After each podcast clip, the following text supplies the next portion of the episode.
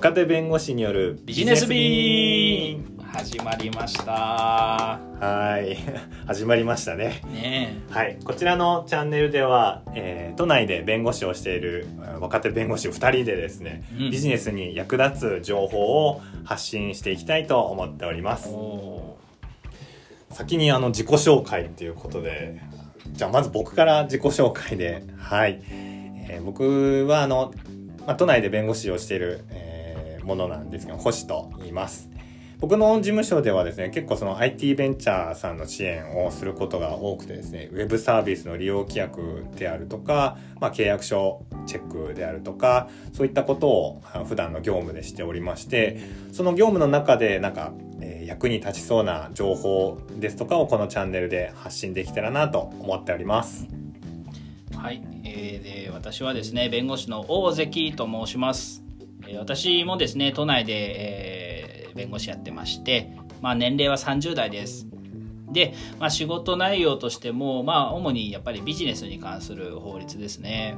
やってます、まあ、具体的にはまあ労務管理もそうですしあとはま知的財産法とかも私結構興味あっていろいろ勉強したりしてるのでそれに関するま法律相談とかそういう業務もやったことあります。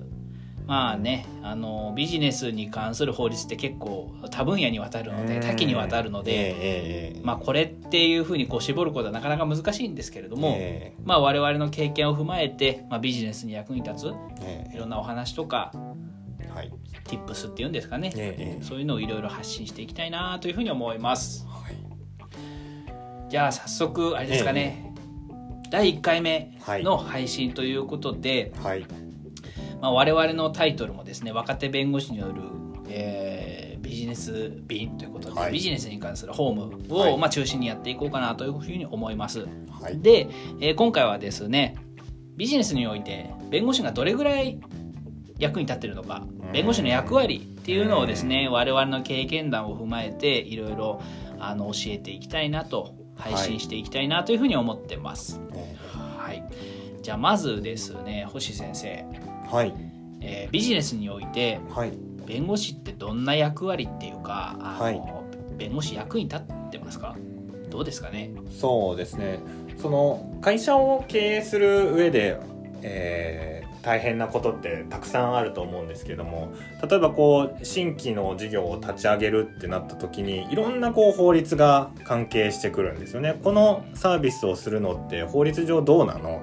最近だとあの投げ銭サービスとかショールームとかでよくやってますけどもあれもこう資金決済法上どうなのかとか非常に専門的な法律がですね思わぬ形で、え関係することがあるという時にやっぱりこう特にベンチャーさんなんかだとホームにそのコストを割くっていうのは難しいと思うんですよね。ホームのためのその法学部卒業の人を雇って、えーホーム部として働いてもらうっていうのはやっぱりどうしてもバックオフィスの職種っていうのは利益を生む組織ではないので、うんなかなかそういうものを社内に、えー雇うっていうのは難しいと思うのでぜひその法律事務所我々弁護士のように、えー外のあの専門家もうまく使っていただいて、まあ、そういった法令調査なんかもしていただきたいっていうところと、やっぱり普段ですとその契約書なんかも特に重要かなと思いますね。契約書がやっぱり、えーどうして必要かなんで大切かっていうとその、えー取引をする時に相手に何をしてもらいたいあるいは、まあ、その成果としていくら払いたいっていうのは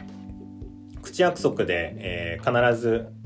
少なくとも口約束では合意してるはずなんですけども、うん。実際取引をしてみるとこのうん例えば報告義務があるかどうかであるとかうん事前の合意ではどうしてもその漏れが出てきてしまう口約束では漏れが出てきてしまうところもあるので契約書でしっかりと、えーそういった部分を詰めて、えー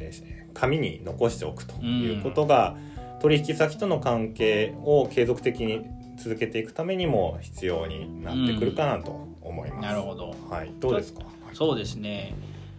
あれですかね。今のところ結構大事なんで口約束ってよくあると思うんですよ。ええ。口約束でこの契約を交わした交わしてないっていう、まあ、トラブルっていうのは結構あると思うんですけれども、ごめんなさいもう一回あれですか？口約束よりその紙でやっぱり契約書をあのちゃんときちんと交わした方がいいっていうそのメリットって何ですかね？はい。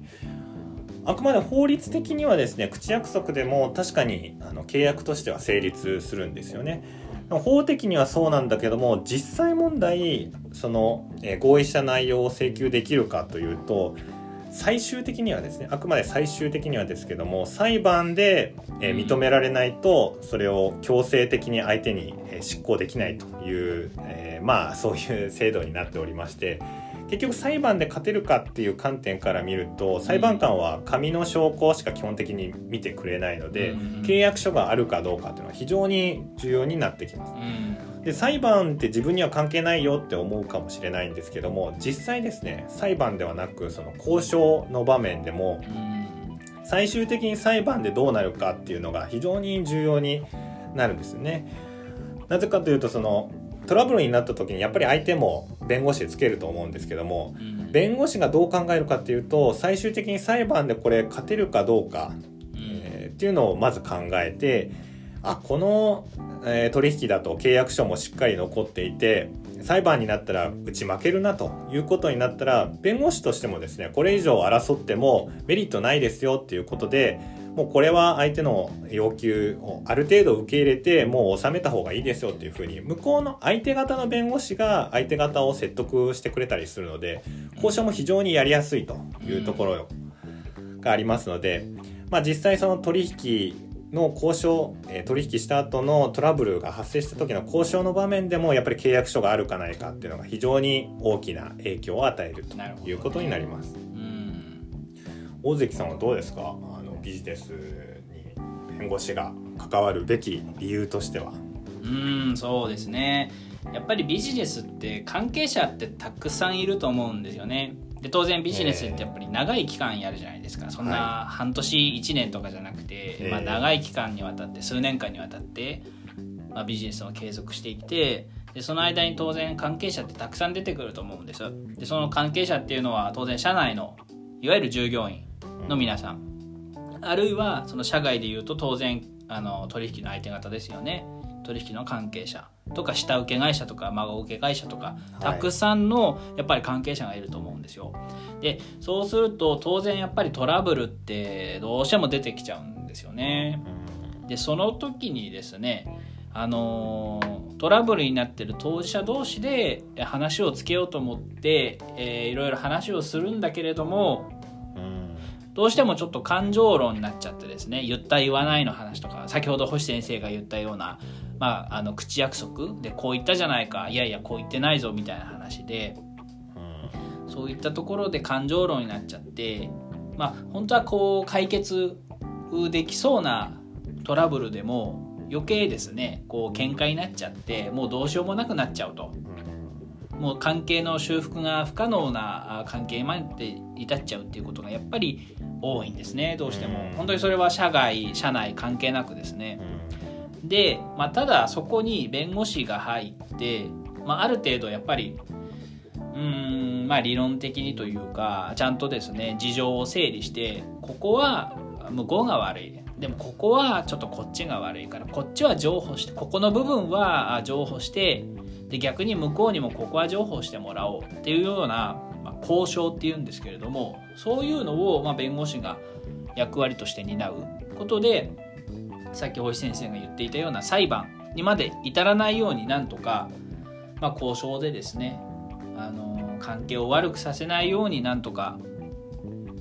関係が継続するように我々弁護士が、まあ、間に入って交渉するっていう役割は、まあ、弁護士にとっては結構重要な役割なんじゃないかなと思うんですよね。やっぱり喧嘩っていうのはビジネス上本当に何だろう。まあ不毛ですよね。そうなんですよ。そうなんですよ。あの本当になんかですねよくニュースとかまあテレビとかで見ると弁護士って聞くと何ていうんですかねこう喧嘩代理人みたいな、うん、弁護士が入ったからこう喧嘩するぞみたいなあそういう風潮ってあると思うんですけどそうじゃないと思うんですよね。別に弁護士が入ったからこう喧嘩になる喧嘩するぞっていうファイティングポーズっていうわけじゃなくてそうじゃなくて、まあ、弁護士が入ることによって、まあ、あのいい方向に喧嘩トラブルになってるけどそれをいい方向にこう改善するように持っていくのがやっぱり